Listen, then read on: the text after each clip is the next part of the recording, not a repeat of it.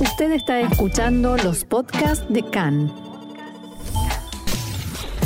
CAN, Radio Nacional de Israel.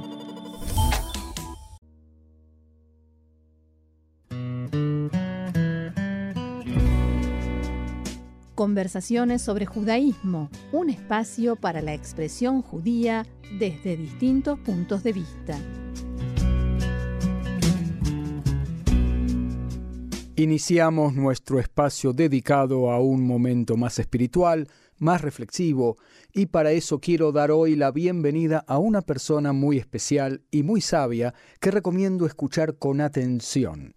No en el coche, en el embotellamiento, sino con una taza de café en casa, sin que nada ni nadie nos distraiga mientras esperamos la llegada del Shabbat. Marisa Bergman es psicóloga, educadora, profesora en la Universidad SAD, y profesora del Seminario Rabínico. Dicta cursos en diversas instituciones sobre filosofía judía. Marisa, muy bienvenida. Contanos de qué vamos a hablar hoy. Gracias Marcelo, es un placer para mí estar con ustedes y te agradezco mucho la, invitación.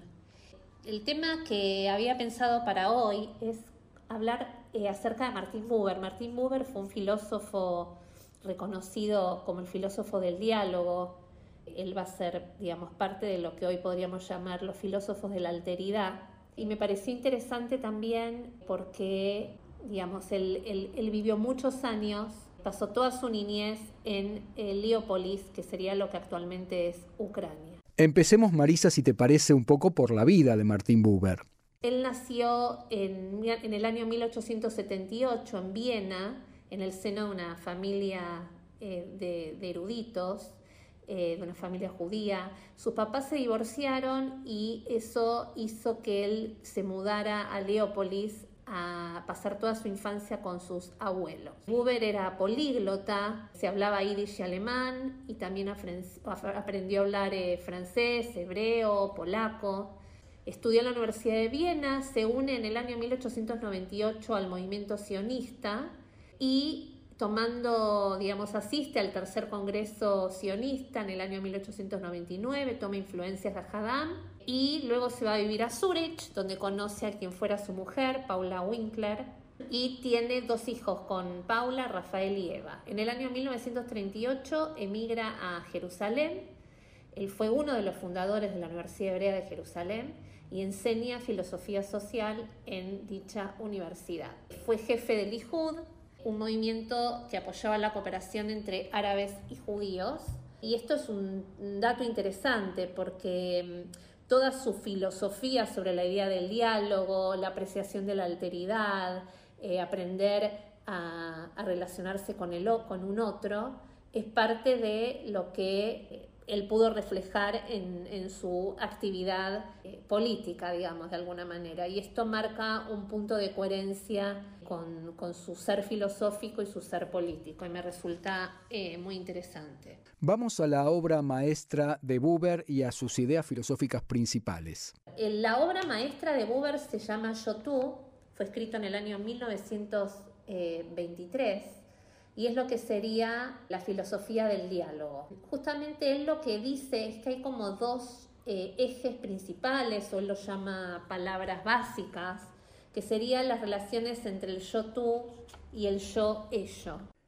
Que no tiene nada que ver con el yo y el ello de Freud, ¿no? Bueno, lo que plantea Buber es que justamente no podríamos hablar de un yo y de un otro que se establece a distancia, sino que justamente el hombre se funda dentro de la relación con el otro. Y esto es un tema muy interesante porque él de alguna manera toma distancia de, filósofos y pensadores contemporáneos y anteriores a él porque el concepto del individuo se consideraba como una mismidad.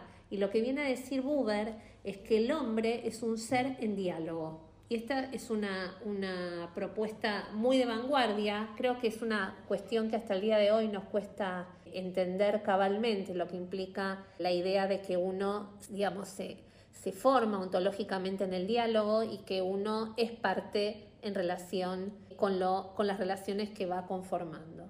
Eh, de este modo, rompe con esta idea de que el hombre no es un ser individual, ni tampoco es un ser social, sino como un ser que está permanentemente en relación con el otro, ¿no? Dice desde que nace hasta que muere. Y esto es introducir la noción de la alteridad, porque el otro es un otro distinto de mí. Y me parece que nosotros hablamos de Buber, eh, de una obra que escribe en el 1923 y estamos en el año 2022 y todavía nos cuesta un montón y tenemos un recorrido largo para entender y seguir aprendiendo sobre el encuentro con la alteridad, lo que implica justamente la intolerancia o la dificultad de entender que la vida es, es el diálogo, es el encuentro. Bueno, esto sería un poquitito en relación a esta idea del diálogo, ¿no? Entonces dice que es un modo siempre de estar con, de estar con, y que ese estar con deriva del ser, justamente. Entonces Buber llama a esta relación el yo-tú y el yo-ello. Ahí está. ¿Qué sería el ello en este caso y su relación con el yo? El yo-ello sería la relación del sujeto con el objeto, es decir, todo lo que nos vincula con el mundo objetivo y la naturaleza. ¿sí? Estos objetos están ahí para ser observados, analizados, utilizados o consumidos. Es una relación que más bien es monológica porque es del sujeto con lo que lo rodea y sobre lo que tiene control y posesión. A diferencia de esta relación del yo-ello, está la relación yo-tú, y es que el, sol, el, yo justamente sale de sí y se encuentra con el otro. Se da entre las personas esta relación yo-tú. Y donde hay sentimientos y emociones, y esto es lo interesante, que no se anteponen a la presencia del otro, sino que se dan en el diálogo. Y justamente otra de las eh, diferencias que marca Buber, que es muy interesante, es entender que la idea del diálogo no es un acontecimiento que va del yo al tú, es decir, no es lo que nosotros entendemos por el diálogo eh, en términos de la conversación, tampoco es algo que ocurre en el sujeto mismo, ni tampoco es algo que ocurre en el otro. Entonces, ¿dónde ocurre el diálogo? En el entre. Y acá se introduce un concepto muy interesante de la filosofía, que es la noción del entre. Eso para mí es nuevo. Todos más o menos hemos escuchado acerca de el yo-tú alguna vez de Martin Buber, pero del entre yo no escuché y me parece que es clave, ¿no? ¿Cómo sería eso? El entre quiere decir lo que ocurre y lo que sucede entre el yo y el tú. Ese, eso, eso que sucede en el entre es lo que sería la noción del diálogo. Es una idea muy interesante vinculándola con la cuestión de la responsabilidad, si se quiere, porque una vez que uno entiende que la relación es entre, entre el yo y el tú, uno se hace responsable inmediatamente, porque no es lo que el otro dijo ni lo que otro di, lo que uno dijo, no es sobre la palabra dicha ni sobre la palabra anunciada o dirigida, ni de lo que se va diciendo, sino que el diálogo es puro encuentro. Ese es el otro sinónimo que le da Buber.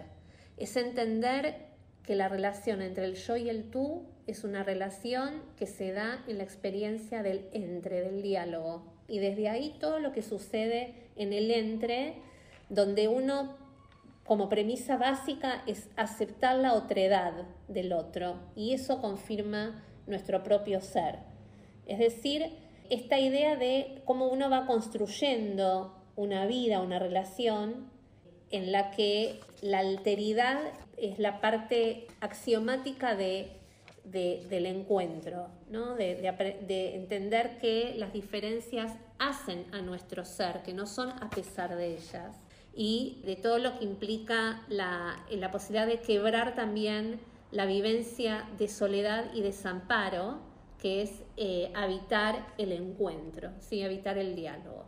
Pero todos nos comportamos así, todos logramos ir a ese encuentro desde una perspectiva yo-tú, donde yo mismo me defino no por mí, sino en relación con el otro, visto como un semejante. Buber dice que hay personas que erigen su yo de un modo tan defensivo y elevan ahí una barrera que el encuentro con el tú se convierte en ello. Es decir, hay personas que se dirigen con el otro como si fuera una cosa, como si fuera un objeto. De modo tal que cancelan la relación yo-tú y la cosifican, la, tratan como un objeto, que, es un objeto, como decíamos antes en la relación yo-ello, donde está dispuesto para mí, para cubrir mis satisfacciones, para cubrir mis necesidades, para ser consumado y consumido. Y eso es el momento en el que se quiebra esta relación de diálogo y de encuentro. Y sin embargo, hay un montón de situaciones donde los seres humanos, lejos de habitar la relación yo-tú, convierten muchas relaciones y muchos vínculos en esta relación yo-ello, eh, donde transforman al otro, a la alteridad, en algo cosificado. ¿Qué significa cosificar, pero en un sentido filosófico?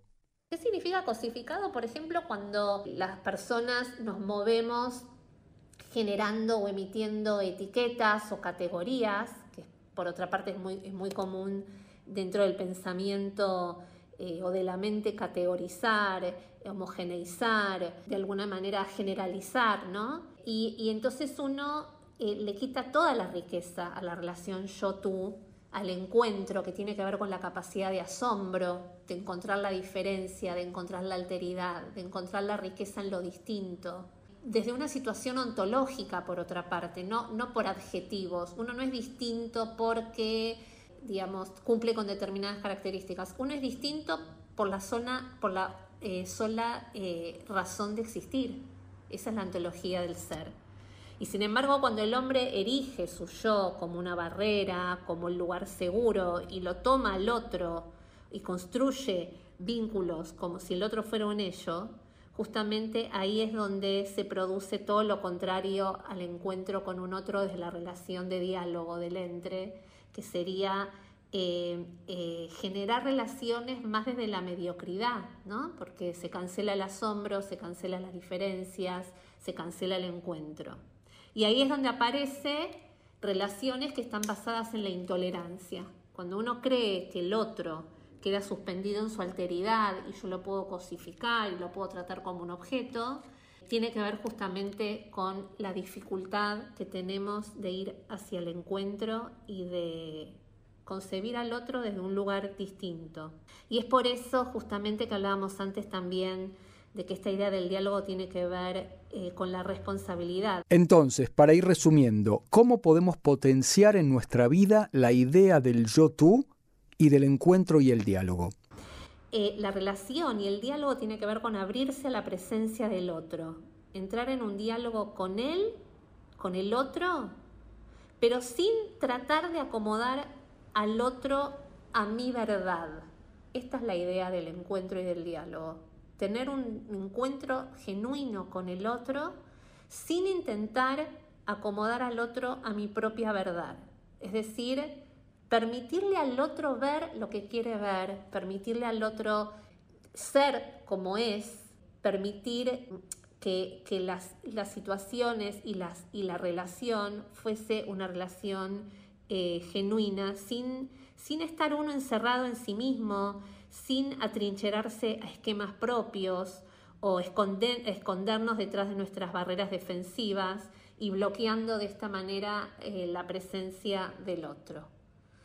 Así que bueno, esta es una invitación a, poder pensar estas ideas tan geniales que trae Buber y que, como decía antes, él en su vida personal las llevó a la práctica eh, desde su, momento en que hizo Aliá y poder este, seguir aprendiendo de él y, pensar en qué medida nosotros somos eh, seres que habitamos el eje yo-tú y en qué medida muchas veces sin darnos cuenta o por temores o por prejuicios o por quedarnos atrincherados en nuestro yo, generamos eh, relaciones basadas en el yo-ello.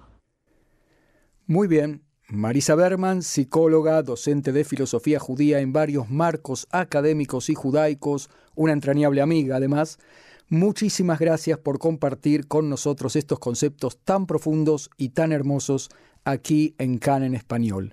Muchas gracias Marcelo, un placer para mí haber compartido eh, este tiempo con ustedes.